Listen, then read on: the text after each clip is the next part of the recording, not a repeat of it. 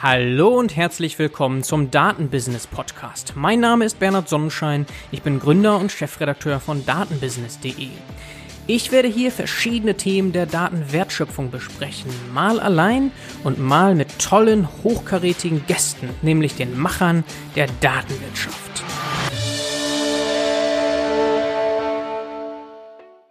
Heute zu Gast Florian Wetschorek von 8080 Labs. Herzlich willkommen, Florian. Hi, Bernhard. Florian, ich bin über dich gestolpert. Ich glaube, LinkedIn und dann auch relativ schnell GitHub, weil ihr da sehr viele, du zusammen mit deinem Partner, spannende Bibliotheken veröffentlicht habt, open sourced habt. Und ähm, ich glaube, es ist nicht übertrieben zu sagen, dass du auf dem Weg bist, so eine Art Shootingstar zu werden der Data Science Szene, weil du da äh, richtig wichtige Tools aufbaust. Wenn ich an Data Science denke, sind da unter den, würde ich mal sagen, Top 10 der Basics, die jeder irgendwie im Daily Business hat. Jupyter Notebooks, Korrelationsanalysen und ähnliches. Und ja, das ganze Thema von verschiedensten ja, Imports und Visualisierungen mit im Zusammenhang Pandas. Ja, und äh, zu allen diesen Themen bist du federführend aktiv mit 8080 Labs und eben deinen Tools, die du gleich mal erwähnen kannst. Ähm, aber bevor wir dazu kommen, Florian, vielleicht mal die Geschichte hinter dieser Unternehmung. Wie bist du dazu gekommen? Ja, das Ganze fing vor mehr als fünf Jahren, hat seinen Anfang genommen. Äh, ganz ursprünglich noch in der Bachelorarbeit, bei der ich eine Simulationsstudie ausgewertet habe, noch in der Produktionsoptimierung äh, und Simulierung in China, gemeinsam äh, mit dem KIT, äh, mit der Universität Karlsruhe. Und da habe ich dann meinen meine Begeisterung für die Datenanalyse entdeckt und dann auch entschieden, okay, das Gebiet Data Science ist aktuell sehr heiß und das möchte ich mir genauer anschauen. Und dann habe ich sehr viel mich natürlich selber eingelesen und äh, selber die gängigen Online-Kurse äh, besucht und verschiedenste auch durchgeführt, um ein gutes, breites Bild über das Gebiet zu bekommen und habe dann als erstes, war mein Ziel vor meinem Master, noch ein, Prakt noch ein Praktikum zu machen, Data Science Bereich, um ein besseres Verständnis für die Materie zu bekommen. Und so kam ich dann zu Smart Pricer in Berlin. Und Smart Pricer bietet dynamisches Pricing für Kinoketten, aber auch Fußballstadien wie Hertha BSC an. Und da ist eben eine wichtige Aufgabe auch den Bedarf vorherzusagen. Und zwar auf sehr genauer, äh, auf sehr genauer Ebene, zum Beispiel die, die Zuschauer für die, oder die Buchungen für jeden einzelnen Tag oder sogar pro Stunde. Und das natürlich zum Beispiel für Kinoketten oder auch für die Stadien oder andere Entertainment, Entertainment-Firmen.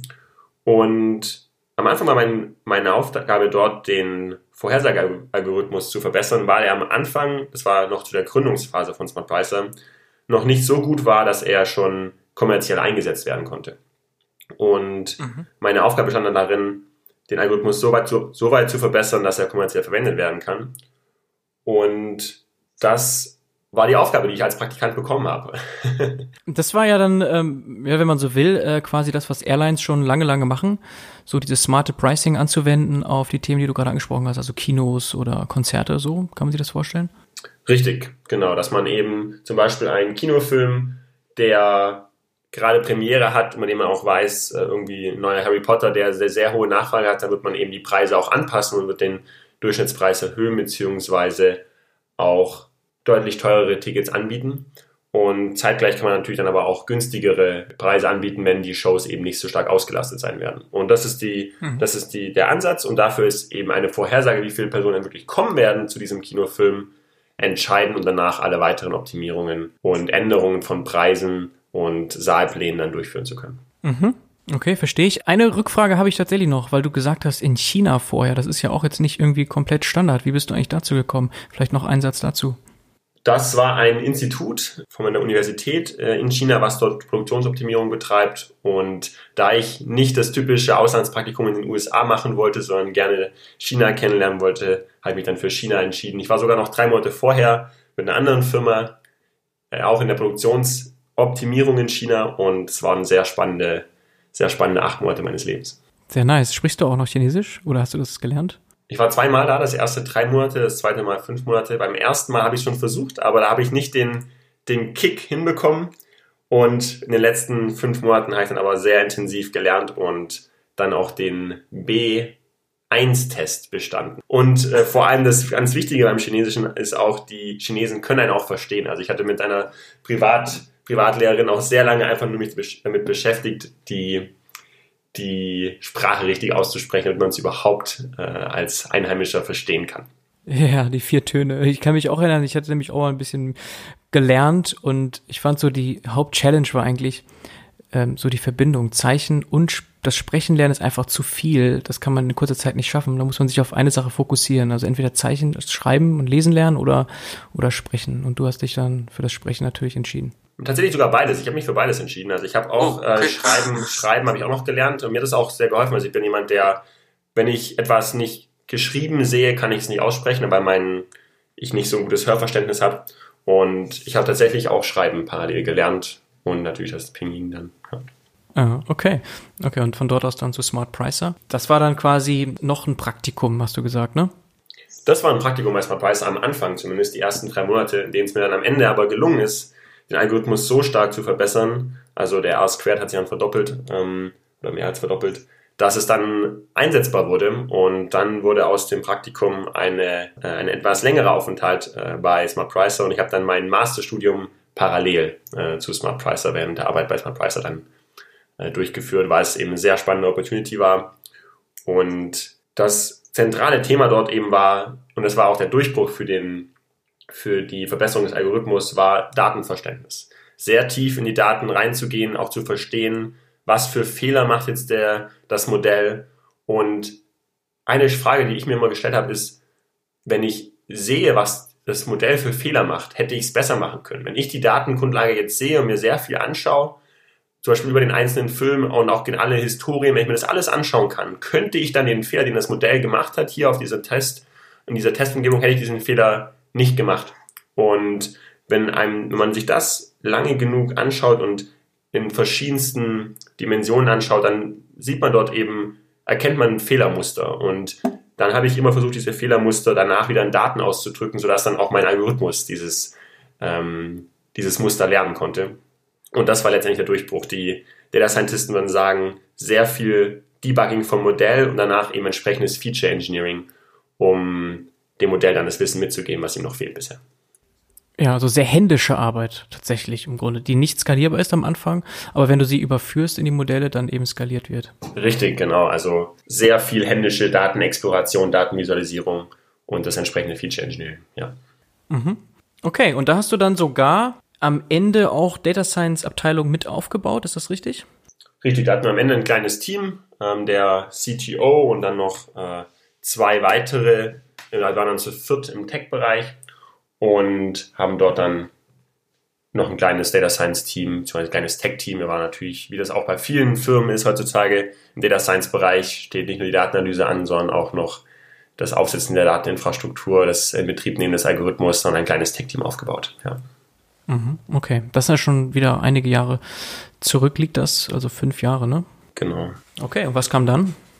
Und danach habe ich einen Kommilitone aus dem Studium, hat mich dann gefragt, ob ich bei ihm ein anderes Startup in Frankfurt mit begleiten möchte vom Beginn an. Und zu dem Zeitpunkt war technisch gesehen bei Smart Pricer dort meine Lernkurve größtenteils vorbei und es war danach eher ein Businessproblem. Also die Algorithmen und die Technologie, die waren soweit fertig und der nächste Schritt für das Business war eben vor allem neue Kunden zu gewinnen und die bestehende Technologie weiter auszubauen. Und zu dem Zeitpunkt war mein Fokus vor allem auf der Technologie und deshalb war es dann für mich der richtige Schritt, nach Frankfurt zu gehen, um dort dann noch ein anderes Business zu erleben, auch wie dort die Technologie von Grund auf aufgebaut wird und nochmal in der Gründungsphase miterleben zu dürfen. Und dann war ich ungefähr ein Jahr bei Mankido, das ist quasi ein Payback für den Mittelstand kann man sich vorstellen, also für kleine Bäckereibetriebe und äh, oder Friseure oder auch äh, Vape-Shops zum Beispiel. Das sind alles so typische Kunden von Mankido, die dort eben auch ein Treuesystem ihren Kunden anbieten. Und da durfte ich dann auch ein Jahr lang die Firma mit aufbauen und das war auch eine sehr spannende Zeit.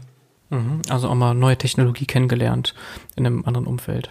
Genau, auch Go-to-Market und auch das Aufbau des Teams dort noch stärker, weil dieses Team deutlich stärker auch noch gewachsen ist zu dem Zeitpunkt. Und am Ende waren wir, glaube ich, ein Team von ungefähr zehn oder zwölf Personen, als ich dann gegangen bin, um mich dann noch weiter auf mein Studium zu konzentrieren. Und das war eine sehr spannende Zeit auch, das zu skalieren, das, äh, das Produkt und das Team. Mhm. Das heißt, du hast da noch nicht deinen Master abgeschlossen gehabt eigentlich? Das lief alles nur noch äh, parallel. Quasi langsamer studiert und äh, dafür schon mehr Fokusarbeit gehabt. Es fließt ja auch ineinander über, ne? Also die Masterarbeit ja wahrscheinlich zum Beispiel war ja dann auch thematisch angesiedelt, dann eigentlich im Unternehmen. Genau, das war dann später der Fall. Dann ging es ja nach einem Jahr wieder weiter, ne? Genau, und dann kam dann, habe ich dann noch mein, mein nach Mankido habe ich dann mein Studium abgeschlossen, noch die restlichen offenen Klausuren, da war auch noch unter anderem Robotik mit dabei, was mich sehr interessiert hat und auch äh, Bio-, Mikroelektromechanische Systeme, auch ein sehr spannendes Hightech-Feld. Und als dann zur Masterarbeit kam, habe ich mir die Frage gestellt, okay, was kann ich jetzt, womit beschäftige ich mich die nächsten sechs Monate? Und dann habe ich mich an meine Zeit bei Smart Pricer zurückerinnert. Und damals war ja auch schon das Thema Datenvisualisierung, Datenverständnis, Datenexploration ein sehr wichtiges Thema. Und ich habe damals schon angefangen, ein kleines Tool zu bauen, mit dem wir neue Daten schneller uns anschauen konnten, weil wir einfach immer wieder die gleichen Analysen gemacht haben und das sehr viel händischen Aufwand bedeutet hat. Und zudem waren die Analysen nicht so tiefgreifend, wie man sie sonst hätte machen können, hätte man andere Analysen schneller durchführen können. Und dann war das Ziel der Masterarbeit, diesen Prozess der Datenexploration zu beschleunigen. Und da habe ich dann das Glück gehabt, mit der äh, Beratung Statworks in Frankfurt kooperieren zu können, die dann noch den Industrieteil dazu beigetragen hatten, dann in dem Austausch mit den Data Science Beratern und von der Universitätsseite mit dem Karlsruhe Service Research Institute im KSAI dort dann eine sehr gute Kombination gefunden, um dieses Thema Datenexploration anzugehen. Und am Ende war das, war das Thema dann eine semi-automatisierte Datenexploration. Das war das Thema der Thesis, beziehungsweise das, ja, das war das Thema der Thesis. Okay, aber wie muss man sich das vorstellen? Du bist dann zu Statworks gegangen oder hast dich irgendwie dort gemeldet, nicht jetzt für eine Bewerbung, sondern hast gesagt, ja, ich habe jetzt den Plan, so ein, so ein, so ein Tool aufzubauen und ähm, wollte nicht dabei sein. Äh, oder wie kann man sich das vorstellen?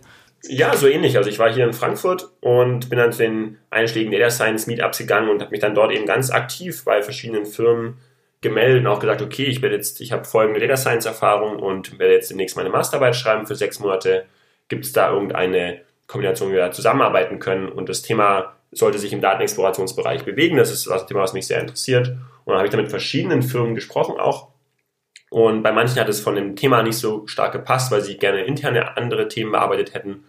Und dann habe ich mit Networks da einen sehr guten Partner gefunden, die auch am Anfang, obwohl sie zu dem Zeitpunkt konnte, muss auch ganz ehrlich sagen, konnte ich das Thema noch nicht so gut kommunizieren, weil die Vision haben sie damals noch nicht so richtig verstanden. Die kamen dann erst, die haben sie erst so richtig verstanden, als am Ende evaluiert wurde und als sie am Ende dann gesehen haben, dass ihre eigenen Berater, also wir haben dann verschiedene Aufgaben, wir hatten dann so ein Set von sieben typischen Fragen, die man auf jedem Datensatz immer ganz schnell beantworten muss. Zum Beispiel, das sind so einfache Sachen wie, äh, wie ist denn die, die Verteilung von einer Spalte, die univariate Verteilung? Wie sehen denn die Daten aus? Was ist das, was ist zum Beispiel das Histogramm? Von einer numerischen Spalte? Oder was sind die häufigsten Werte einer anderen Spalte? Das sind so ganz typische Fragen, die man einfach sofort im Handumdrehen beantworten können muss. Und danach kommen aber auch andere Fragen, wie viele fehlende Werte gibt es zum Beispiel im Datensatz? Muss man auch sofort beantworten können. Aber dann geht es weiter, was ist besonders an den fehlenden Werten? Was ist besonders an, an Werten, die zum Beispiel wenn man jetzt mal den Titanic-Datensatz nimmt, was ist besonders an Personen, die älter als 18 sind? Gibt es da irgendwelche Auffälligkeiten in dem Datensatz? Und das ist diese Frage auf dieser, ich, meine das, ich nenne das semantische Ebene, äh, nach dem Ben Schneiderman, der ist da das große Vorbild. Diese semantischen Fragen sind relativ schnell nicht mehr so einfach zu beantworten für den Data Scientisten, weil die Frage, was ist besonders an, an diesem Subset an Daten, das, da muss man sich schon erstmal Gedanken machen, was für Analysen wird man überhaupt durchführen, was kann man sich alles äh, anschauen auf dem Datensatz und das dauert relativ schnell, relativ lange, sich dort überhaupt zu einem Ergebnis zu kommen. Das sind aber auch schon einfache mhm. Fragen, wie zum Beispiel, bitte stell mal diese beiden Spalten gegeneinander dar. Da muss der Analyst sich erstmal anschauen, okay, was für Datentypen haben die Spalten? Gibt es hier irgendwelche Spezialfälle, die ich beachten muss bei meiner Visualisierung oder Darstellung?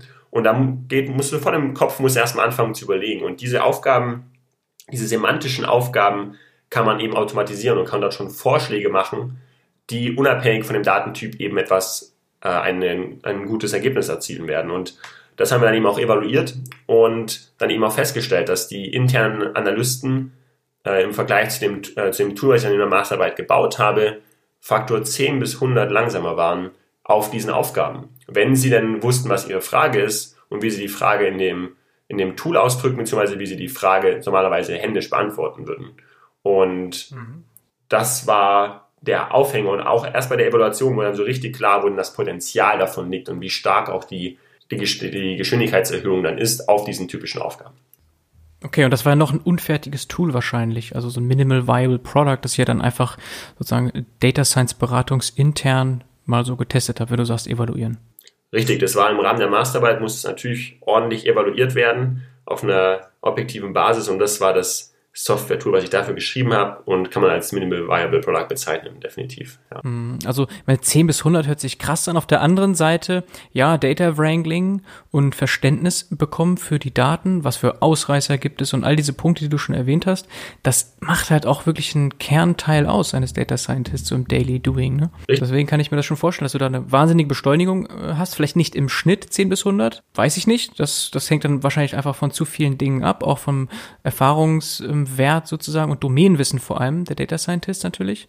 Ne, aber also eine erhebliche Beschleunigung kann ich mir tatsächlich dort schon vorstellen, ja. Richtig, auf den einzelnen Aufgaben eben auch. Also was da, glaube ich, ein wichtiger, wichtiger Fakt ist, Datenexploration wird vor allem am Anfang jedes, jedes äh, Projektes gemacht. Meistens so äh, zwischen zwei bis äh, sieben Vollzeittage, bevor man überhaupt mit den Daten arbeiten kann, weil man vorher noch zu viel über die Daten gar nicht weiß, um irgendwie sinnvoll ein Data Science Projekt machen zu können.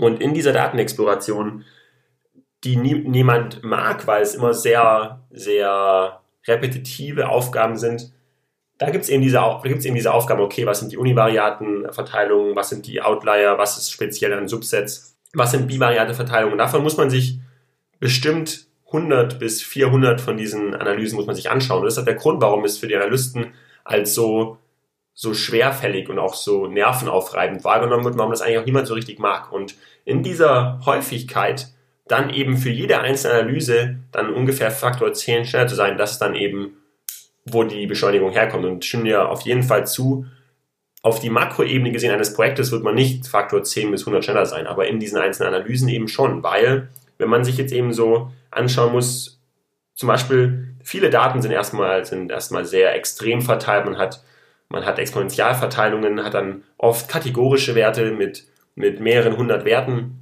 Und da geht schon los, wie stelle ich die überhaupt dar? Wie stelle ich überhaupt zwei kategorische Variablen gegeneinander dar? Wie kann ich da den prädiktiven Zusammenhang äh, mir anschauen? Und dort eine Antwort zu finden, haben dann eben auch in der Evalu Evaluierung die Data Scientisten eben, ja, die brauchen dann so vielleicht 60 bis 90 Sekunden, um das zu machen. Manchmal auch zwei bis drei Minuten, um dann sinnvolle, ein sinnvolles Ergebnis zu erzielen, wenn Sie es händisch machen in den Tools wie R oder Python. Und mit dem Tool, was auf diese Fragen ausgelegt ist und dort eben beschleunigen kann, braucht man eben nur 10 äh, bis 15 Sekunden für die gleiche Aufgabe. Und dann hat man da eben eine sehr, sehr signifikante Einsparung. Und das sind auch andere Fragestellungen, wie zum Beispiel, was sind denn gute Spalten, die ich später für einen äh, Prädiktor verwenden kann? Da muss man sich äh, heutzutage werden da verschiedenste Analysen gemacht, zum Beispiel die Korrelation, die aber dann nur sehr, ja, die eben nur lineare Muster finden kann zum Beispiel. Und diese Frage mhm. sofort beantworten zu können im Datensatz ist extrem äh, wertvoll. Zum Beispiel war ich auch bei einem anderen Hackathon, wo wir dann eben eine Clusteranalyse gemacht haben und dann haben wir die, dann hat eine andere äh, Gruppenteilnehmerin hat die Clusteranalyse gemacht und dann kamen die Daten zurück, haben uns die angeschaut, haben einmal die Prädiktoren reingeschaut und haben sofort gesehen, dass Clustering kann durch eine Variable erklärt werden und zwar kann diese eine Variable zu 99% des Clustering erklären. Da war sofort klar, die hat vergessen, die eine Variable zu normalisieren, weil diese Variable komplett das Clustering beeinflusst hat. Und diese Analysen schnell diese Fragen beantworten zu können, ohne da Aufwand reinstecken zu müssen, ist eben der große Unterschied. Ich habe immer so ein äh, ein schönes Beispiel ist, wenn man, wenn telefonieren zum Beispiel, wenn man von jedem Anruf eine Minute warten müsste, bevor man die andere Person anrufen würde, anrufen kann, dann würde man sehr viel weniger telefonieren, wenn man sich überlegt, okay, werde ich jetzt wirklich eine Minute lang warten, bis ich überhaupt rausfinde, ob die andere Person mit mir reden kann. Und das kann man sich jetzt auch vorstellen, was ist, wenn man zum Beispiel fünf Minuten warten müsste vor jedem Anruf, den man tätigen kann. Aktuell mit unserem Telefon dauert es maximal eine Sekunde, dann ist die Verbindung aufgebaut und dann ähm, klingelt es beim, bei der anderen Person. Und das verändert das Verhalten und das führt dazu, dass man viel häufiger anruft und es führt, wenn man das auf den Data Science Bereich überträgt, das führt dazu, dass sehr viele einfache Analysen viel häufiger gemacht werden, weil sie eben in zwei bis fünf Sekunden ausgeführt werden können und man nicht mehr darüber nachdenken muss, dass es aufwendig ist, diese Analyse durchzuführen. Und das ist, mhm. hat dann ein ganz, das verändert dann die Art und Weise, wie man arbeitet, weil zum Beispiel in der Datenexploration viele Data Scientisten, Data Science ist ein sehr interdisziplinares, ähm, interdisziplinäres Feld. Und wir brauchen zum einen die Domänenexperten, die Bescheid wissen über das Businessproblem und wir brauchen zum anderen die Data Scientisten, die diese Fragestellungen dann in die Domäne des Data Science übertragen können und die auch Kenntnisse haben über Data Science, Kenntnisse über Programmieren, über Informatik. Und man braucht all diese Personen, die zusammenarbeiten. Und was dann oft passiert ist im Projekt, kommen dann die einzelnen Parteien zusammen und es gibt ganz erste, es gibt erste Fragen über die Daten und sofort gibt es, kommt man an die Grenzen des, was man bisher weiß, weil man noch gar nicht in die Daten reingeschaut hat. Das heißt, was passiert? Die Data Scientisten nehmen sich Daten mit, nehmen sie mit nach Hause, schauen sie sich an, diese zum Beispiel ein bis zwei Tage und kommen mit neuen Fragen zurück. Sie kommen ins Meeting und man schaut sich die Ergebnisse an und sofort hat der, der Business-Anwender weitere Fragen, die der Data Scientist aber nicht sofort auf der Stelle beantworten kann, weil er bräuchte für die einzelne Analyse vielleicht so fünf bis zwanzig Minuten. Zu lange, um im Meeting direkt die Frage zu beantworten. Und das ändert dann die Art und Weise, wie diese Meetings auch stattfinden, weil wenn man alle Fragen, die der, die der Business-Anwender hat, sofort hier und jetzt beantworten könnte, würde man viel mehr Fragen sofort im ersten Meeting stellen. Hätte er nicht dieses lange Hin und Her, dass der Data Scientist die Daten erst mit nach Hause nimmt, um dann dort äh, die Fragen zu beantworten, die im Meeting gestellt wurden. Und das hat dann das Potenzial, sehr stark das Verhalten der Kollaboration auf Data Science Projekten zu verändern. Mhm. Also ja, es ist eben auch ermüdend, ne, dieses Data Wrangling. Und dann äh, kann ich mir das sehr gut vorstellen. Und das ist auch meine eigene Erfahrung, dass man dann vielleicht mal sagt, naja, jetzt habe ich halt schon zehn Analysen gemacht, ähm, das muss jetzt auch mal reichen. Obwohl warum nicht auch 100 oder 1000, wenn äh, es eben so viel schneller geht. Ähm, jetzt sind wir aber, Florian, schon, glaube ich, einige Schritte vorgesprungen. Also quasi von der Masterarbeit und dem Beginn der Zusammenarbeit mit Statworks sind wir jetzt ja schon drin eigentlich in den Kernthemen und ähm, Lösungen, die ihr aktuell mit 8080 Labs baut. Ne? Vielleicht mal so zum, so zum generellen Setup. Also ihr seid dann, wenn ich das jetzt richtig verstehe, so eine Art Ausgründung von Statworks. Richtig. Also bei Statworks eben mit dem, nach der Evaluierung der Masterarbeit wurde dann eben klar, okay, dieses Tool hat ein sehr hohes Potenzial dort, das, die Data Science für viele Personen einfacher zu machen und wie können wir das jetzt weiterentwickeln. Und dann war eine Möglichkeit, was wir auch immer machen wollten, ist Open Source Pakete zu schreiben, um es der großen Masse zugänglich zu machen. Aber von Open Source kann man natürlich nicht leben. Und deshalb haben wir uns dann überlegt, okay, wir möchten weiter an diesen Paketen arbeiten, weil es da noch sehr viel Arbeit zu tun gibt. Also müssen wir da eine Firma darum gründen, um dann eben auch langfristig daran arbeiten zu können an diesen Themen. Und so ist dann gemeinsam mit Statworks haben wir uns dann entschieden, okay, wir gründen das eine eigene Firma aus und werden dort diese, diese Themen, diese Probleme weiter bearbeiten, um dort noch deutlich bessere Ergebnisse und noch deutlich mehr Probleme lösen zu können. Okay, das heißt, so Shareholder dieser Company sind dann du plus dein Partner. Das ist auch ein ehemaliger ähm, Statworks Berater sozusagen, ne? der Tobias Krabel und dann ähm, Statworks als Firma sozusagen. Kann man das so sehen? Richtig, unter anderem. Wir haben auch noch ein paar andere Investoren mit dabei, die wir schon aus, äh, von früher kennen, die uns auch noch von der unternehmerischen Seite dann nochmal andere Perspektive mit reinbringen. Aber im Groben und Ganzen ist das so die, die Shareholder-Aufstellung, äh, ja. Mhm. Ja, das ist natürlich sehr spannend, weil ihr dadurch ja das, was ihr entwickelt, auch direkt wahrscheinlich testen könnt weiterhin. Also so wie damals mit der Masterarbeit.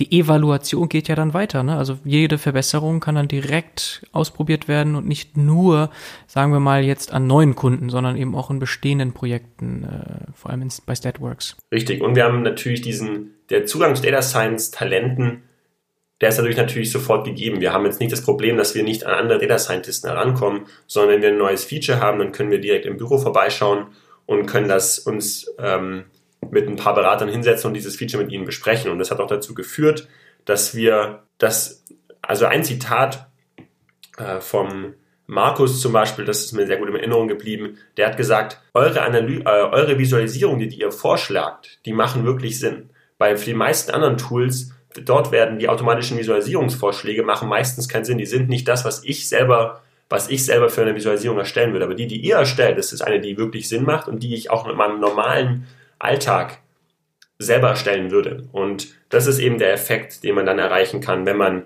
die ganze Zeit mit diesen Data Scientists zusammenarbeitet und eben auch weiß, was sie denn sonst machen würden in der freien Wildbahn.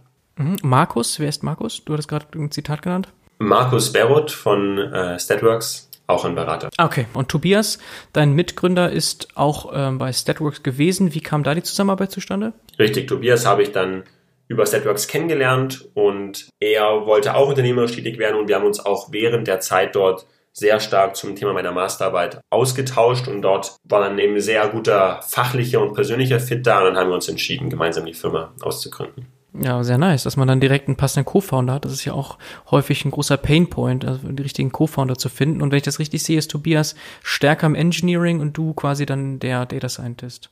Beides, also sowohl als auch. Also Tobias ja, also, hat auch, hat auch starke Übernapp. Ja, Engineering-Grundlagen, äh, aber ist auch genauso gut äh, genauso guter Data Scientist. Also sah ein starker Allrounder. Mhm. Okay, und das sind jetzt so knapp zwei Jahre, in denen ihr an Tools arbeitet für die Beschleunigung von Data Scientists. Und da konkret gibt es ja schon drei Produkte, einmal Bamboo Lab, PyForest und jetzt ganz frisch äh, PSP, Predictive Power Score. Ähm, lass uns gerne wirklich noch mal ein bisschen mehr darauf eingehen. Wir haben natürlich jetzt schon ein bisschen erfahren. Ich glaube, das, was du geschildert hast eben, war eine Mischung eigentlich aus diesen dreien. Ne? Vielleicht fangen wir einfach wirklich so chronologisch an. Was habt ihr zuerst gebaut und dann ja kommen wir zu den anderen Sachen auch.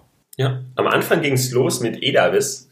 Edavis gibt es mittlerweile als selbstständig nicht mehr, aber das war eben eine Lösung, die diese Datenexploration im Fokus hatte. Automatisches Selektieren von Univariaten, Bivariaten, Visualisierungen, Beantworten von was sind die besten Prädiktoren, wie sieht die Predictive Power Matrix auf, aus. Und da sieht man eben schon, der Predictive Power Score war einer der, der Grundlagen, die in der Masterarbeit entwickelt wurden. Und den haben wir jetzt äh, im Verlauf dann selber nochmal open sourced und als eigenständiges Paket angeboten. Einfach deshalb, weil äh, Edavis und auch Bambulib danach aktuell noch nicht Open Source zur Verfügung stehen, sondern eben Closed Source sind. Und für die Akzeptanz von dem Predictive Power Score war es eben sehr wichtig. Wir wurden auch immer gefragt, okay, wie wird er denn genau berechnet? Kann ich ihn auch mal so ausprobieren? Kann ich ihn auch separat verwenden? Da war es eben sehr wichtig, den Predictive Power Score auch separat zur Verfügung zu stellen. Aber eben, also es ist alles sehr verwoben, wie du schon, wie du schon merkst. Es ging mit Edavis los, was nur die Visualisierungsteil war. Als nächstes kam dann mit Bambulib auch noch der Transformationsteil dazu, Wahldaten zu transformieren immer der nächste Schritt in der Visualisierung ist, zum Beispiel weil man erkennt, dass irgendwelche Ausreißer in den Daten sind, die man eben kurz bereinigen möchte und das dann schnell machen zu können, ist natürlich dann direkt der nächste Schritt, den man dort vornehmen möchte. Und so kamen wir dann zu Bambulib, was letztendlich EDAVIS plus Datentransformation ist. Und das ist auch heute noch unser, unser Flagship-Produkt, möchte ich sagen. Und mhm. die anderen beiden Produkte wie PyForest und der Predictive Power Score, das sind eben unsere Open Source Produkte, mit denen wir zum einen auch ein bisschen auf uns aufmerksam machen, was wir denn entwickeln können, was wir schon entwickelt haben und eben auch eine Contribution für die Python Community äh, erreichen möchten, weil es uns auch ganz wichtig ist, da eine Contribution zu erzeugen. Am Anfang haben wir uns auch sehr lange damit gedan darüber Gedanken gemacht, okay, wie können wir ähm, unsere unsere Ergebnisse open sourcen und trotzdem noch Einnahmen generieren, um trotzdem daran weiterarbeiten zu können. Wir sind aktuell, wir sind nicht die Fans schon starker Consulting-Arbeit. Wir möchten uns wirklich auf das Produkt konzentrieren, weil wir glauben, dass dort unsere Stärke noch mehr liegt, dort eben noch neue Ansätze wie den Predictive Power Score zu entwickeln. Und da haben wir bisher noch nicht die, die, den heiligen Gral gefunden. Wir sind noch weiter auf der Suche. Aber das ist auch der Grund, warum Bambulib zum Beispiel bisher noch nicht Open Source ist, sondern eben eine Paid, Paid Closed Source Lösung in Python, was zugegebenermaßen sehr unüblich ist. Und außer Prodigy von Spacey kennt, gibt man es auch sehr wenige bezahlte Softwarepakete in Python. Mhm, genau, das ist ein gutes Beispiel. Spacey ist aber jetzt kein ähm, Software-as-a-Service-Modell, sondern da hat man dann eine Lizenz, die man kauft und dann hat man im Grunde dieses Produkt für immer, ne? So eine Life Lifetime ähm, ja, sozusagen. Natürlich kriegt man dann vielleicht keine Updates mehr kostenlos, aber das ist vielleicht nicht das, was ihr jetzt mit Bambulip macht, ne? Aber ähm, oder? Dafür haben wir uns aktuell noch nicht entschieden, richtig. Das war natürlich auch mal in, im Gespräch, aber aktuell entscheiden haben wir uns dafür das klassische Software as a Service Subscription Modell entschieden. Ja. Okay, also jeden Monat eine gewisse Gebühr und dafür kann man sozusagen diese Bibliothek nutzen. Und dann gibt es wahrscheinlich verschiedene Pakete, je nachdem, was man sich so hm, wünscht oder braucht. Richtig. Mhm. Ähm, also jetzt so aus Data Science Sicht würde ich sagen, Bambulip ist Pandas on Steroids und äh, der Predictive Power Score ist eine Art ja Korrelation, nur ähm, in mehrere Richtungen gedacht. Also nicht nur lineare Abhängigkeiten, sondern verschiedenste weitere Abhängigkeiten mit mehr sophisticated Machine Learning letztlich. Also die Aufgabe ist die gleiche, ne? X und Y, die ähm, den Zusammenhang dazwischen, den prädiktiven Zusammenhang herausfinden, gibt es da einen, aber nicht nur die einfache Korrelation, die man immer mal eben schnell macht, Pearson Correlation, Spearman Correlation und so weiter, sondern das ist sozusagen ein Schritt weiter und findet auch nicht lineare Zusammenhänge heraus. Ne? Und PyForest ist ein kleines Tool, das einem als Data Scientist jetzt hilft, in den Jupyter Notebooks die ganzen Imports, die man ja immer wieder machen muss, also das Importieren von Bibliotheken, Standardbibliotheken, ähm, werden dann so zum Teil von PyForest oder vollständig übernommen, weil man die Imports bekommt, wann immer man das Tool benutzen möchte oder die Bibliothek. Ne? Das sind so, also aus meiner Sicht jetzt, ohne jetzt sehr tief tatsächlich bisher, muss ich sagen, diese Tools benutzt zu haben, aber so verstehe ich sie. Ist das, kann man das so sagen? Kann man so sagen. Und was da das zugrunde liegende Designprinzip ist, ist Convention over Configuration. Bei PyForest zum Beispiel ist klar, wenn ein Data Scientist pd.readcsv eingibt, dann möchte er die Pandas-Funktion verwenden. Und ja. deshalb kann man dann eben dort direkt noch vorher Pandas äh, importieren. Und das gleiche gilt eben bei Bambulib für bivariate Visualisierung, weil wenn man weiß, er möchte sich zwischen Age und Fair, jetzt im Titanic-Datensatz, die bivariate Analyse anschauen, dann weiß man eben direkt, basierend auf den Datentypen, was jetzt hier der Konvention nach am meisten Sinn macht, ohne das dann noch wirklich wählen zu müssen. Und der Predictive Power Score überträgt das Ganze eben auch noch auf diese bivariaten Zusammenhänge in der prädiktiven Art und Weise so dass eben man sich auch nicht mehr darum kümmern muss, was für ein Datentyp man jetzt genau vorliegen hat, weil das eben einem alles nach der Konvention für einen übernommen wird. Und das ist so der zugrunde liegende, das zugrunde liegende Designprinzip. Es gibt noch ein paar andere Designprinzipien, die wir verwenden und das ist eins von denen, richtig. Mhm. Und habt ihr ein Problem mit dem Blackbox-Thema ähm, jetzt mit dem PPS, weil ihr da verschiedene Methoden vereint, um diese Zusammenhänge herauszufinden? Aktuell Allein Predictive Power Score ist zum einen ein Framework, was, was letztendlich drei Requirements hat. Und zwar, wir haben zwei, wir haben zwei Spalten. Wir möchten, dass nicht lineare Zusammenhänge gefunden werden können und wir möchten, dass Datentypen keine Rolle spielen sollen und wir möchten danach einen Score von 0 bis 1 berechnen und 1 ist das, ähm, die Spalte x kann y perfekt vorhersagen und 0 bedeutet, wenn ich wenn ich x nicht kenne, dann bin ich nicht äh, schlechter gestellt, als wenn ich nur y kenne. Was nämlich sehr wichtig ist, weil nämlich ich, wenn ich y kenne, dann kann ich auch schon mal, also dann ist mein Prädiktor, kann ich ja zumindest schon mal den Median vorhersagen, zum Beispiel. Und ein Modell, was nicht mal besser ist als diese naive Baseline, das sollte einen Score von 0 oder schlechter haben. Und das sind die, das sind die Kriterien und wie man das dann genau implementiert, gibt es verschiedene Möglichkeiten. Und wir haben das eben unter anderem aktuell mit einem Decision Tree gemacht. Und da haben wir natürlich zum gewissen Grad das Problem, dass da ein Blackbox-Modell verwendet wird, aber da es ohnehin vor allem nur für die Feature-Selektion und für die Datenexploration verwendet wird, ist es noch nicht so schlimm, weil es nicht letztendlich für, für, für Vorhersagen für den Business-Bereich verwendet wird. Es ist erstmal nur ein Tool für den Data Scientisten, der eben damit seine Arbeit erleichtern kann. Okay, verstehe. Ich habe halt deswegen gefragt, weil Explainable AI ja immer wichtiger wird jetzt, aber das macht absolut Sinn, was du sagst. Es ist eben eine Möglichkeit von vielen und in der Kommunikation werden dann sowieso noch andere Wege gesucht. Okay, dann verstehen wir PPS, glaube ich, ganz gut. Und das ist halt ein Open Source Thema, kann jeder sich ja anschauen und dann auch selber Beiträge dazu leisten. Ne? Das ist natürlich auch eine tolle Sache bei Open Source, dass sich dann diese Tools vielleicht auch, wenn sie viral gehen, so auch weiter verbessern. Äh, PyForest, glaube ich, hast du auch schon ganz gut zusammengefasst. Das ist ein kleines Tool, das äh, beim Importieren hilft, dass man eben nicht mehr immer diese Standard-Imports machen muss von den ganzen Bibliotheken, von Pandas etc. und irgendwelchen Visualisierungstools, die man ja auch immer wieder benutzt. Äh, und Bambulib ist das Flagship-Product von euch. Das, was ihr auch monetarisiert. Ähm, habt ihr da schon Kunden? Oder könnt ihr, könnt ihr davon schon leben? So? Wir haben schon ähm, mehrere hundert Kunden, ja, aber leben können wir davon noch nicht.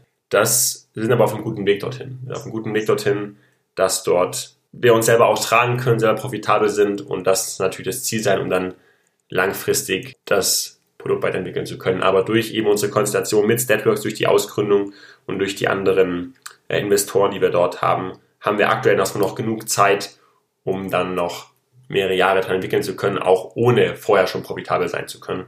Und das ist eine sehr, eine sehr angenehme Position, aus der man auch heraus sehr innovativ sein kann. Okay, ist ja sehr vielversprechend in der kurzen Zeit dann schon überhaupt Umsätze zu haben mit diesem Tool, das sich ja wahrscheinlich auch noch sehr schnell weiterentwickeln wird. Wie ist denn so die ähm, Adoption? Also wenn ähm, Data Scientists dann dieses Tool das erste Mal benutzen, bleiben sie dann auch dabei? Weil es gibt ja auch viele, viele verschiedene Tools, die jetzt sag ich mal, nicht eins zu eins das machen, was ihr anbietet. Aber ja, ist das dann, ist, die Stickiness sozusagen von diesem Tool so groß, dass Data Scientists sagen, boah, also ich bin jetzt so viel schneller damit, ich muss es unbedingt weiter benutzen. Also quasi von dem Free Tier, den ihr ja auch habt, dann auch relativ schnell in den Paid Plan gehen und dann bleiben. Ja. Also was da natürlich immer die große Herausforderung ist, ist, dass die, dass die Data Scientisten den Wert verstehen und ihn bei sich auch auf ihren eigenen Daten erleben und natürlich auch Probleme haben, dass sie aktuell viel mit Pandas äh, arbeiten und mit Datenvisualisierung zum Beispiel. Aber für diejenigen, die das tun, da ist die Stickiness sehr gut, weil sie eben erkennen, okay, diese, diese speziellen Fragestellungen, Univariat, Bivariat, Prädiktoren, Übersicht über Zusammenhänge, die kann ich hier sehr viel schneller ausdrücken, beziehungsweise auch der Datentransformation. Ich muss mich nicht mehr darum kümmern, was, wie ich jetzt genau meinen Join, zum Beispiel die Syntax für den Join lautet, weil ich alles über dieses, ähm, über das Natural Language Interface von Bambulib äh, verwenden kann und dadurch, dadurch deutlich schneller und auch vor allem weniger anstrengend meine Aufgaben durchführen kann, weil Code hat ja immer diesen, diese starre Syntax, die immer perfekt passen muss. Wenn man ein Fragezeichen, äh, wenn man ein Anführungszeichen vergessen hat, dann ist der Code falsch und dadurch muss man sich sehr konzentrieren beim Code schreiben. Und gerade für Pandas ist Autocompletion nur sehr begrenzt möglich, weil zum Beispiel die Namen von Spalten, die können gar nicht zur Laufzeit autocompleted werden und auch verschiedene Syntax, die man eigentlich ausdrücken möchte, kann auch nur begrenzt autocompleted werden. Und deshalb ist es auch anstrengend, selbst wenn man die Syntax kennt, die einzelnen Begriffe auszu, ähm, die einzelnen Begriffe oder die einzelnen Kommandos zu, zu tippen. Und da kann man eben sehr gut unterstützen, indem man zum einen das Ganze auf diese semantische Ebene hebt. Das heißt, man kümmert sich nicht mehr darum, was die Syntax ist, sondern man kümmert sich darum, okay, du möchtest jetzt zum Beispiel zwei Datensätze mergen, möchtest einen äh, Left Join machen und du möchtest die folgenden Spalten behalten. Und an all diesen Stellen kann man dann eben Autocompletion vorschlagen, die genau an die Domäne angepasst ist. Und das macht es für den Analysten zum einen einfacher, weil er nicht mehr darüber nachdenken muss, über die Syntax und zum anderen auch schneller, weil er muss einfach weniger Tasten äh, Tasten drücken. Also es ist wie eben Autocompletion, Autocompletion für Panda sozusagen, die aber auf einer reinen Code-Ebene niemals möglich wäre, die nur im Rahmen von einem, so einem leichten User-Interface, was man trotzdem durch die Tastatur bedient, äh, möglich ist. Ja, eine leichte grafische Oberfläche. Ähm, der Total Addressable Market ist natürlich riesig, weil im, am Ende wirklich fast jeder Data Scientist mit Python arbeitet, wenn nicht mit R, aber meist mit beidem. Und wenn Python, dann ist immer, immer Pandas auch im Spiel. Also Data Wrangling ohne Pandas kann man sich fast gar nicht vorstellen. Und das ist natürlich super, ne? Also quasi jeder, der irgendwie mit Data Wrangling zu tun hat, in Jupyter Notebooks, der ist eigentlich potenziell dann Kunde für euch.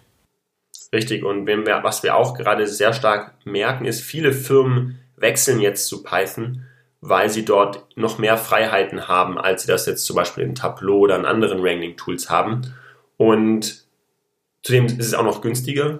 Und sie, es gibt aber sehr viele Stakeholder in einem Unternehmen, die mit Daten arbeiten. Zum Beispiel wir sprechen mit einigen großen Versicherern oder Banken, die die 2000 Mitarbeiter haben und sagen, aktuell können von denen 5 bis 10 Prozent Code und Data Science ähm, Projekte durchführen, aber in den nächsten, in den nächsten 5 bis 10 Jahren erwarten die, dass das mindestens 20 bis 60 Prozent ihrer Belegschaft sind, einfach weil dieses Thema so wichtig wird. Und da gibt es auch mehrere, mehrere Berufsfelder, die ab und zu mit Daten arbeiten werden, aber nicht nicht die ganze Zeit. Und gerade für die ist es auch sehr wichtig, ein Tool zu haben, mit dem sie sehr flexibel sind, die Flexibilität, die man mit Python hat, aber trotzdem auch eine, eine sehr niedrige Einstiegshürde haben. Okay, ist das tatsächlich auch das Ziel von Bambulib, dass ihr mehr noch in Richtung Self-Service geht? Also, weil aktuell sind es ja wirklich nur Data Scientists, die dieses Tool verwenden, nehme ich mal stark an, und keine Business-User so gesehen oder keine, ja, wie man immer so schön sagt, Citizen Data Scientists. Aber ist das eine Teil eurer Vision, dass dieses Tool weiter wächst und dann auch in diesen Self-Service-Bereich geht? Die Nutzer nutzen es so auf jeden Fall schon. Also die Vision Echt? passt sich natürlich an, aber also auch nicht, nicht Data Scientists. Richtig, also was die einzige Aha. Grundlage ist, dass die Nutzer müssen dazu in der Lage sein, in einem Jupyter Notebook zu arbeiten und sie dürfen keine Angst davor haben, in einem Jupyter Notebook zu sein. Aber wenn das gegeben ist, dann können sie mit Bambulib sehr gut arbeiten. Da haben wir auch mehrere Kunden, die das genauso machen. Die können an sich, sind die noch am Anfang und sind auch keine guten Programmierer, die beschreiben das gerne so, sie haben ein Problem und das möchten sie jetzt gerne gelöst haben. Und andere, mit anderen Tools war das nicht so einfach möglich beziehungsweise eventuell auch gar nicht möglich. Und zum Beispiel Novome ist eine, ein Biotech-Startup aus dem Silicon Valley, sind auch unser Kunde. Und was die machen ist, die haben, die analysieren ihre Lab-Daten. Und dafür gibt es eben verschiedene Visualisierungen, die sie in den gängigen Tools wie Tableau nicht, nicht erzeugen können. Aber mit den Open Source Tools im, Python-Universum können sie das.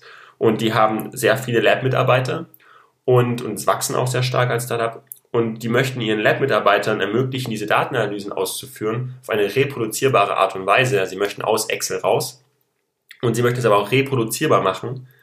Aber sie möchten jetzt nicht allen, alle Mitarbeiter schulen, dass sie die perfekten Programmierer werden. Dafür haben sie auch gar nicht die Zeit. Und deshalb ähm, bauen die beim Bullet in ihren Userflow mit ein, weil dann eben auch der Lab-Mitarbeiter, der nur alle ein bis zwei Wochen mal kurz seine Experimentdaten jetzt visualisieren möchte auf eine sehr spezielle Art und Weise, dort die volle Flexibilität hat. Der Python-Code wird für ihn generiert. Er kann alles reproduzierbar seinem Chef wieder zeigen. Und damit sind dann am Ende alle happy. Okay. Ja, das überrascht mich sogar jetzt ein bisschen tatsächlich, dass ihr da schon auch Adoption seht im, im Nicht-Data Science-Bereich quasi. Also in dem, ja, Data Analyst-Bereich eher in den, äh, ja, nicht-Programmierbereichen tatsächlich. Das überrascht mich ein bisschen. Sehr schön. Ähm, wohin soll denn doch die Reise gehen? Was baut ihr als nächstes oder was sind so die nächsten Verbesserungen, die geplant sind? Für uns ist sehr wichtig dieses Thema semantische und syntaktische Datenanalyse. Da gibt es noch einige Fragestellungen, noch einige Fragen, die man schnell beantworten können möchte als Data Scientist. Also wir haben den Fokus aktuell stark auf den Data Scientisten, welche Fragen er noch beantworten können möchte und möchten dort noch, haben dann noch verschiedene Analysen im Kopf, die wir bisher so auch noch selber nicht gesehen haben, die wir dann noch umsetzen möchten um der Data Scientist da noch mehr Insights in deine Daten zu geben, zudem die Interaktivität vom Tool noch mehr zu verbessern, weil das in Python ja auch immer so ein bisschen ein Problem ist, dass, dass die Plots dann doch eher statisch sind, wo man schon einen Vorteil bei Tableau hat, zum Beispiel, wo man dann Dashboards bauen kann, die sich auch noch gegenseitig filtern können, zum Beispiel. In äh, Python ist ja das, das beste Plotly, wo die Interaktivität sich eigentlich darauf beschränkt, dass man nachher für einen ähm, auf dem Plot zum Beispiel so ein Label hat, was drüber hovert über den Werten. Das ist so die Interaktivität, die man damit erreichen kann. Außer man baut dann noch aufwendig mit Dash eigene Dashboards, aber das ist dann schon nichts mehr, was man mal kurz innerhalb von ein bis zwei Minuten macht. Das ist dann was, das ist eine, eine Aufgabe von mehreren Stunden. Und dort die Interaktivität, die, die Default-Interaktivität noch deutlich zu erhöhen, das ist unter anderem unser Fokus gerade für das Tool, um es noch besser für Data Scientisten zu machen. Und die Adoption über die, die Business Analysts, die kommen dann automatisch ähm, hinterher, solange das Tool immer noch approachable ist. Und deshalb ist aktuell unser Fokus vor allem sehr technisch, um dort die Datenexploration zu verbessern, aber trotzdem immer im Hinterkopf zu behalten, dass das auch jemand nutzen kann, der, der eben nicht programmieren können muss, aber das ist automatisch gegeben, dadurch, dass wir uns eben auf diese semantische Ebene konzentrieren. Also weg davon, was ist der Code, hin dazu, was möchtest du eigentlich erreichen. Und solange man auf dieser semantischen Ebene bleibt, dann ist immer auch der Zugang zu, zu nicht technischen Nutzern garantiert. Okay. Ja, vielleicht eine ganz, so zum Abschluss, eine ganz leicht provokative Frage oder Kommentar ist, dass ähm, ich so aus meiner Erfahrung gesehen habe, dass die meisten seniorigen Data Scientists schon ja nicht so ein Tool direkt, aber doch so einen kleinen Umweg gefunden haben, also sich quasi so Kochrezepte angesammelt haben und auch sich für sich schon irgendwie vorbereitet haben, um dann eben auch ähnlich schnell das Data Wrangling sozusagen abzuhandeln. Das ist natürlich dann etwas, äh, bei fehlender Erfahrung ähm, fehlt das. Ne? Und deswegen kann ich mir eben vorstellen, dass dieses Tool Bambulib vor allem die anspricht, die noch nicht die Erfahrung aus mehreren Projektgeschäften mitbringen und sich schon quasi das eine oder andere angeeignet haben. Also quasi so auch so Standard, ja, äh, Workflows sich schon angeeignet haben und die dann auch immer copy-pasten oder wiederverwenden und so weiter. Also das ist ja bei vielen so, dass sie für sich selbst schon was gebaut haben, was vielleicht jetzt nicht direkt äh, eine grafische Oberfläche hat, aber so ein bisschen was abbildet von dem, was du gerade beschrieben hast. Ne? Ähm, vielleicht kannst du das noch kommentieren, ob das eine korrekte Einschätzung ist, dass ihr im Grunde vor allem dann die ansprecht, die ähm, vielleicht noch nicht die Erfahrung haben. Ja, da gibt es da gibt's zwei Antworten dazu. Die eine ist die typische Antwort, die man ja auch im wissenschaftlichen Bereich zu neuen Ideen gibt. Die Idee setzt sich nicht durch, die Gegner sterben nur aus. Und so ähnlich ist es auch, so ähnlich ist es auch bei, bei technischen Nutzern. Die haben sich natürlich einmal ihren Workflow gewöhnt und dann ist es sehr schwer, sich an einen neuen Workflow zu gewöhnen. Und das ist auch etwas, was wir von, von unseren Nutzern hören, dass sie da erstmal eine starke Umgewöhnungsphase benötigen oder zumindest sich davon lösen müssen, in ihren alten Wegen zu, zu trampeln. Einfach deshalb, weil eben Tech auch oft, wenn man dann programmieren muss, dann noch, doch nochmal aufwendiger ist. Wenn man dann eben jede Lösung nochmal neu programmieren muss, dann dauert das eben länger und deshalb baut man sich ja diese, diese Snippets, die man hat und verwendet genau. die Codes aus genau. alten Projekten wieder und sobald dann was Neues kommt, dann ist erstmal die Überraschung groß und man hofft eigentlich schnell eine Lösung zu finden, weil das sonst nämlich ziemlich schnell, ziemlich lange dauern kann, dort eine gute Lösung zu finden. Und das heißt, die Person gibt es auf jeden Fall. Und deshalb ist es, deshalb ist die Adoption unter anderem gerade auch von neuen, von neuen Nutzern natürlich noch einfacher, weil die noch einen höheren Mehrwert sofort erkennen. Mhm. Und das ist auch die Wahrnehmung, die wir von vielen Personen auf den ersten Blick bekommen. Das ist etwas, was eher, was eher Anfänger verwenden. Aber tatsächlich würde ich sagen, dass es sogar eher umgekehrt ist. Und zwar ein Experte in dem Tool wäre deutlich, deutlich besser, wenn, also ein Experte, der sich an das Tool gewöhnt hat und der auch ein Experte im, im Bereich Data Science ist, der kann auch deutlich schneller werden, weil er für alle Analysen, die er macht, wird er sie im Tool schneller machen können als händisch. Da, da gehe ich auch gerne Challenges drauf ein und wenn jemand äh, sich gerne mal messen möchte in der Zeit, wie lange er für einzelne Analysen braucht, so ähnlich wie das damals in der Evaluation mit der Masterarbeit äh, mit Networks gewesen ist, dann sollen die gerne, bin ich immer offen für eine Challenge, da mal an verschiedenen Aufgaben zu testen, wie lange man denn wirklich braucht. Weil was nämlich die meisten Experten, das haben wir auch gesehen in der Evaluation, das haben uns auch mehrere erzählt, vergessen ist, sobald sie einmal im Code stecken, vergessen sie die Zeit. Man ist so in diesen Details ja immersed, dass man, dass man komplett die Zeit vergisst und dann, dann vergehen ein, zwei Minuten vergehen wie im Flug und 15 Minuten vergehen auch wie im Flug und dann fühlt sich die Zeit nicht lange an. Aber wenn man mal ganz objektiv die Zeit misst, wie lange man dann wirklich braucht, auch mit eigenen Snippets, die Snippets wieder anzupassen, anstatt wenn man es mit einem dafür gebauten Tool macht, das ist der Faktor ist ja immer auch wieder mindestens Faktor 5 bis 10 und wenn man nur die Keystrokes auch misst, selbst wenn man wüsste, was man tippen müsste, selbst dann hat man bei den Keystrokes, die man tippen muss, auch schon mal mindestens Faktor 2 weniger ähm, Keystrokes, die man tippen muss. Und deshalb sind auch Experten sind schneller, ähm, sie tun sich aber vielleicht noch ein bisschen schwerer am Anfang, das zu adopten. Und genau deshalb bauen wir auch gerade die Funktionalitäten noch auf weitere Analysen aus, die, sie, die die Experten bisher gar nicht so schnell machen können. Weil zum Beispiel die Analyse, was ist denn für eine Spalte, was sind denn die besten Prädiktoren, wenn ich alle Spalten mal, mal sortiere, das können, die, das können auch die Experten aktuell noch nicht. Das, wenn, da, wenn diese Frage die Experten hören, sagen die, okay, gib mir mal so 10 bis 40 Minuten Zeit, dann baue ich da irgendein Modell und versuche da mal eine erste Antwort drauf zu finden, aber eine schnelle Antwort haben die darauf auch nicht. Und deshalb mhm. versuchen wir da auch auf diese, genau diese Analysen einzugehen, wo die Experten selber noch nicht so gut sind. Und zusätzlich können auch die Experten, was ich vorhin schon beschrieben habe, keine interaktiven Dashboards oder interaktiven Analysen erstellen. Das sind immer alles nur statische Analysen. Aber sobald man die erste Folgefrage an den Plot hat, hört das auf.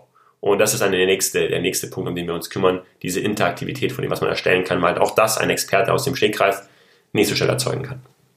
Mhm, genau, dann gibt's dann irgendwie Plotly oder Air Shiny, wenn man im, im Air unterwegs ist oder so. Da gibt's dann wahrscheinlich doch wieder irgendwelche Tools, aber ich glaube halt, was das auch wirklich wichtig ist, ist diese Fehleranfälligkeit, die du hast, wenn du Snippets wieder verwendest. Ne? Das, das umgeht er ja auch komplett. Ne? Das ist ja ein Tool, das in sich schlüssig ist und ja, automatisiert eben. Das heißt, da ist, sind weniger Fehlerquellen. Richtig, es werden auch einige Fehler unter der Haube werden auch behoben. Zum Beispiel, wenn man jetzt in Pandas ist und eine Float-Spalte in eine Integer-Spalte verwenden muss, sehr technisch jetzt, und da gibt es Missing Values, dann ist das nicht möglich auf die klassische Art und Weise. Braucht man einen speziellen Integer-Typ, der das wieder kann. Und das sind so Details, die hat man im Snippet eventuell nicht bedacht oder die kennt man vielleicht sogar noch gar nicht. Und da muss man da das Snippet wieder anpassen. Und das sind natürlich alles Fälle, die wir unter der Haube abfallen können. Mhm. Oh ja, die Formate und die Probleme, die man mit Formaten hat, die kennt, glaube ich, auch jeder Data Scientist. Okay, Florian, ich glaube, wir sind eigentlich am Ende. Es war jetzt ein bisschen technisch heute, aber ich äh, fand es sehr, sehr spannend und ich glaube auch, dass einige unter den Zuhörern dem folgen können. Ähm, sind auch einige Data Scientists dabei und die sollten doch einfach mal sich Bamboo anschauen und vielleicht dann dich mal challengen, wenn sie denken, dass sie, dass sie, dass sie doch schneller ähm, sind. Ja, in dem Sinne, Florian, vielen Dank und ähm, ich wünsche dir alles Gute. Viel Erfolg mit dem Projekt, mit dem ihr ja Data Scientists zehnmal schneller machen wollt. vielen Dank. Dir auch alles Gute. Ciao, ciao.